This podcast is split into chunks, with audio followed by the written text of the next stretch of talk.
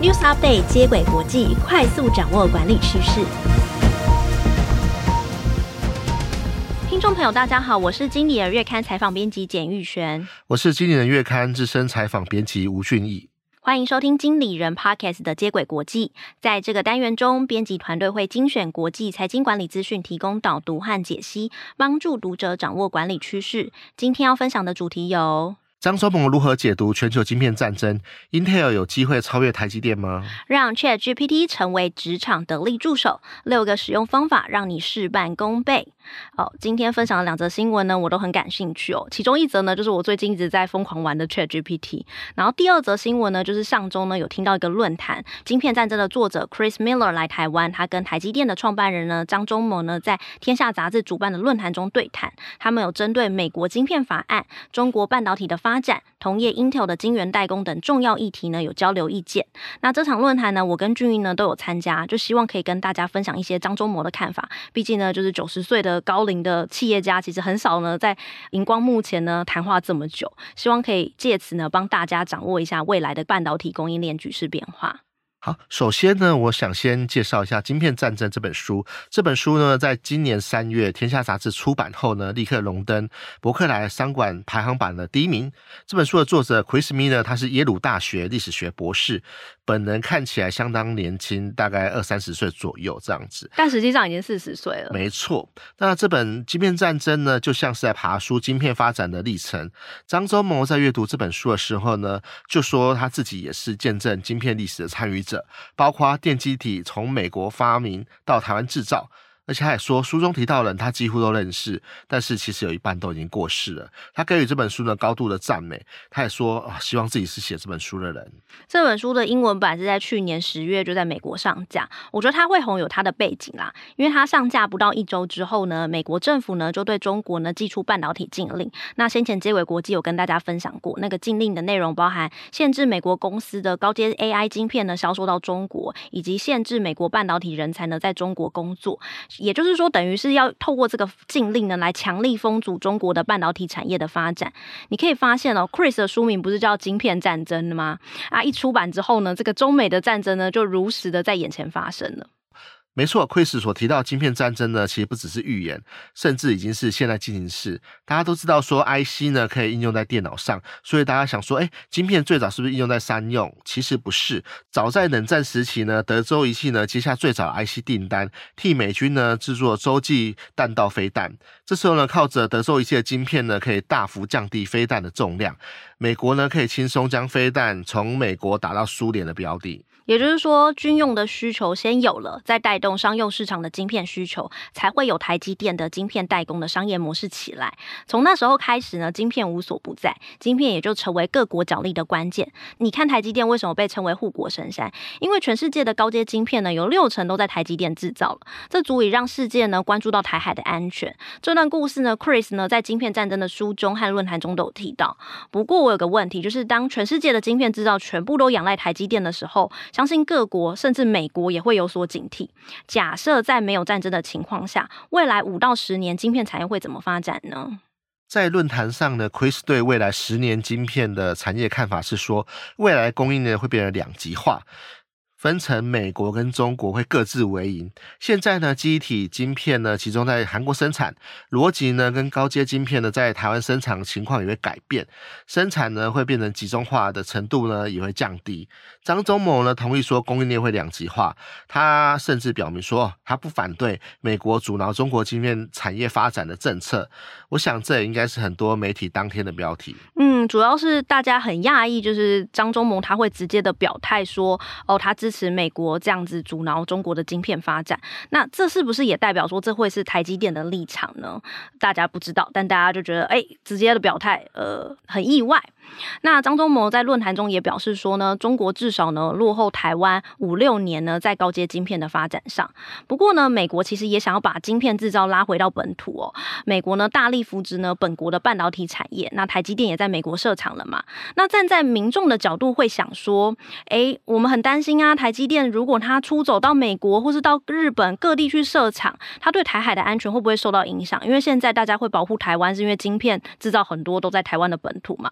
那外移了之后，那台海安全该怎么办嘛？这部分的问题有在论坛中讨论到吗？呃，这刚好也是张忠谋所提出的问题。他问说，在晶片法案中呢，美国生产的晶片占比占了十一趴，那美国未来的目标是多少？是三十趴还是更高？还是说在地生产的比例只要维持美国国防所需求的晶片数量就可以了？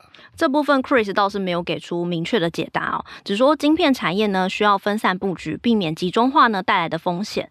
那张忠谋认为呢，晶片生产集中和多元的布局其实要达成一个平衡，因为目前的晶片和半导体可以无所不在，是因为晶片生产的成本呢大幅的降低，它是集中和规模化生产带来的效果。但是现在呢，如果将晶片制造的基地移到美国或是各地，它的生产成本势必上升。它保守估计呢，美国制造的成本会比台湾多五十 percent，那多出来的成本呢，可能会对半导体无所不在的趋势带来影响。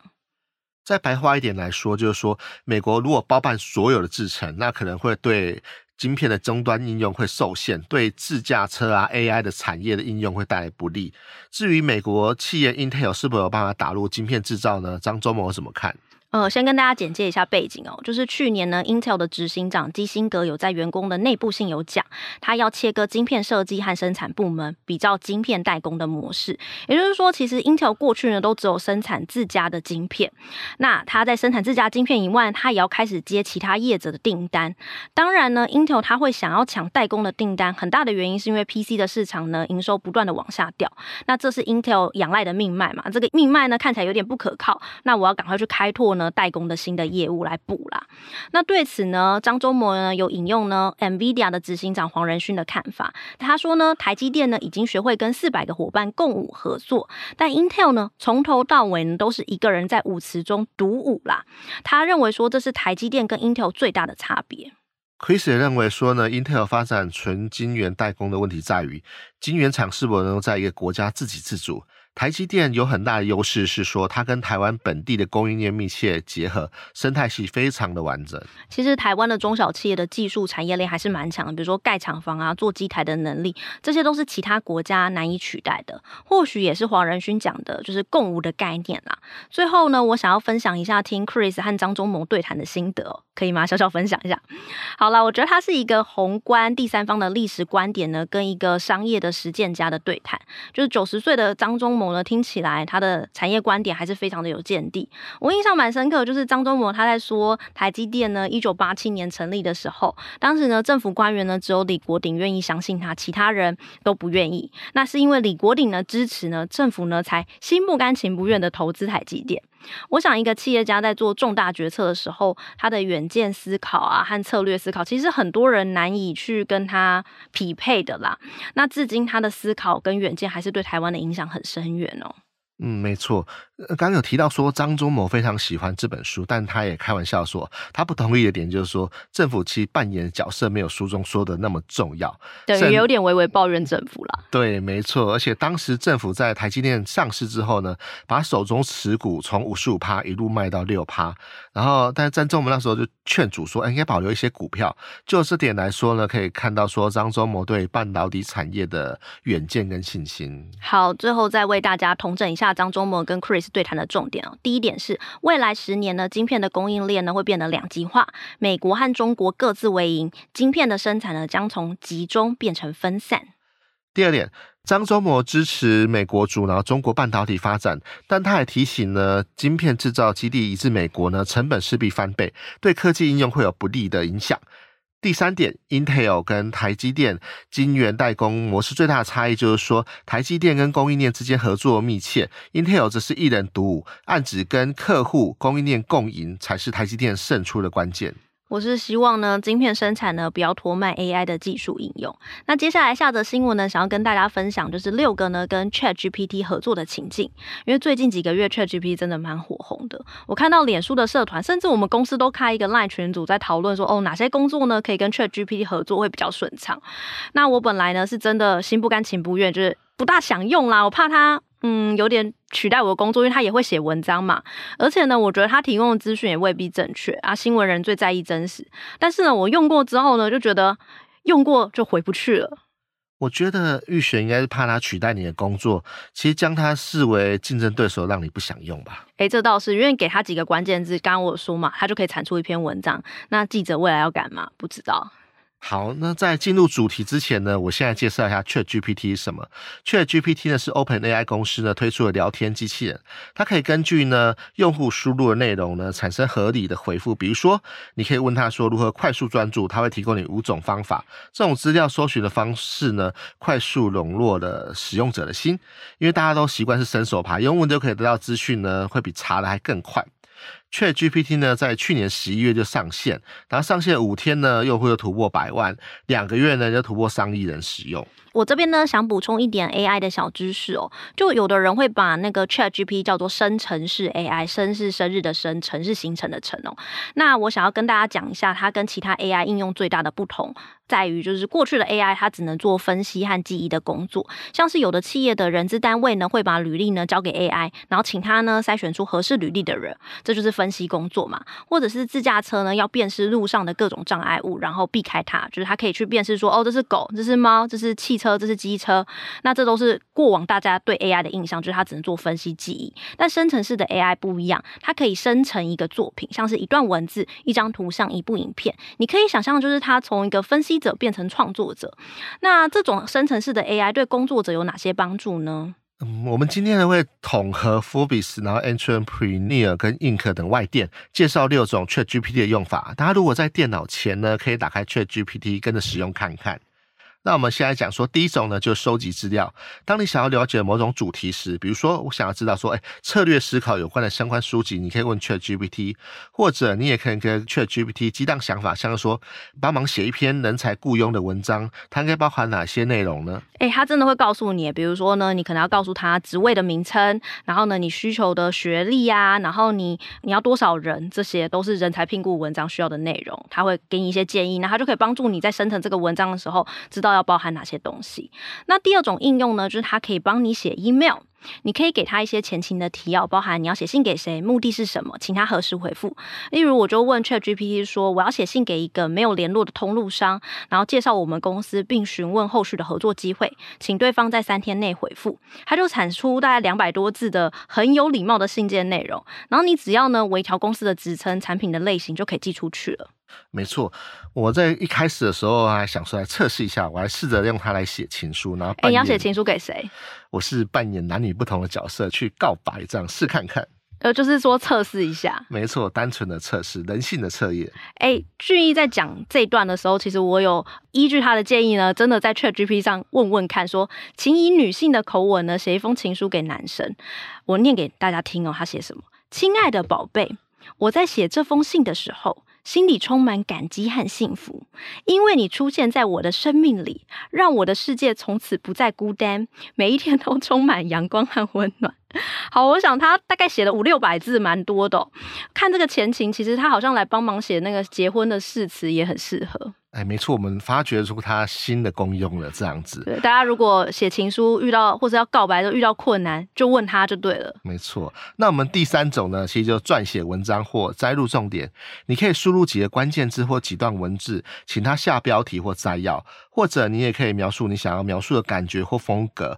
例如说呢，请用感性的笔触写一篇描写冬天的文章，或者请用美食部落客语气呢讲解卤肉饭的味道等等。哎、请他下标，这个我蛮常用的，因为其实有时候你文章写完之后，你下标题就会枯竭，我就会把我自己的文章呢贴给他，然后请他给我几个标题，然后这个不满意就一直问他，这个不满意再一个再一个再一个，他大概可以产出五六个，他就会给你一些下标的方向。那撰写文章的功能，我觉得我自己比较少用啦，因为我还是蛮讲求真实的感受。我不想要他帮我乱想一个无微不为这样子，那。但是呢，我觉得它可以帮助你的是换句话说这个功能，因为有时候你的稿子会有自己的惯用语，像是有时候就会是可是啊，然后啊，那你就可以给他一段文字，请他用不同的口语讲给你听。比方说，我给他一段话，叫做“现今手机已经成为获取资讯的主要管道”，然后呢，我就跟他说，你用一个趣味俏皮的口吻来改写，他就会改成“现今社会中，手机已经成为人们资讯的宝藏”。加一个保障这个词，比较可爱。第四种呢，就是优化招聘跟应征流程。当你是招聘方的时候，你写完一份职缺的要求跟内容时，你不肯定，你可以放到 ChatGPT 寻求调整建议。例如，它会置换某些词汇，让这篇文章变得更有吸引力。又或者说呢，假如今天你要去应征工作，你也可以利用 ChatGPT 来检查说，哎，履历是否符合征才的条件，或者从履历中呢抓出特定的关键字，方便 HR 呢快速浏览这些面试候选人。第五种呢，就是提升时间管理的效率。你可以要求 ChatGPT 呢，帮你做每日的计划表。可是呢，你要给他一些基本的要求和限制。这个我在通勤的时间会用，因为现在有一个呃，我记得它是跟 Line 结合的 ChatGPT 功能吧。我就会在那个 Line 上面列出我每项任务的时间，比方说写稿两小时，呃，午餐一小时，访谈两小时。然后我就说，请你从九点帮我排，然后每个项目呢，帮我间隔十五分钟。我觉得这样做的好处就是，呃，你每天呢。我在做自己的行程回顾的时候，我就会去对那个时间表。比如说，ChatGPT 帮我排的时间表呢，就是呃六点半我应该可以把这些任务完成，然后结果我发现我要拖到八点才完成，我就开始去检讨，说我是不是哪一个行程估得太呃紧，或者是说我是不是真的有浪费时间，就是有可以做一个回顾跟检讨啦。哇，所以说 ChatGPT 其实也是时间管理大师。那我们来讲说最后一种使用方法，就是针对特定的社群平台创作合适的内容。你给 ChatGPT 一篇文章呢，它就会产出说合适啊，比如说 YouTube 或 IG 上的行销文案。比如说呢，YouTube 的文案呢就可以比较长，放到 IG 上呢就比较短。你甚至可以产出 Podcast 的脚本。不会吧？这篇接轨国际的脚本也是由 ChatGPT 制作的。我是用 Bing AI 来生成脚本。B AI 呢，就是微软跟 OpenAI 合作的技术，也就是说呢，B 浏览器呢整合 ChatGPT 的功能。这篇脚本产生的方式呢，就是把《经理人月刊》的一篇编译的文章呢，丢给 Bing AI，请它产生双人对话的脚本。